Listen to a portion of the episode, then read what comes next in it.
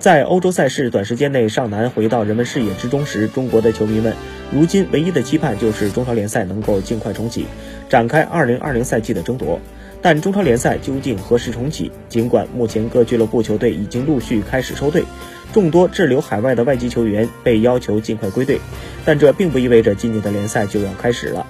现在中国暂停持有效中国签证、居留许可的外国人入境，这意味着那些尚未回归的外援们恐怕在短时间内也难以回到中国。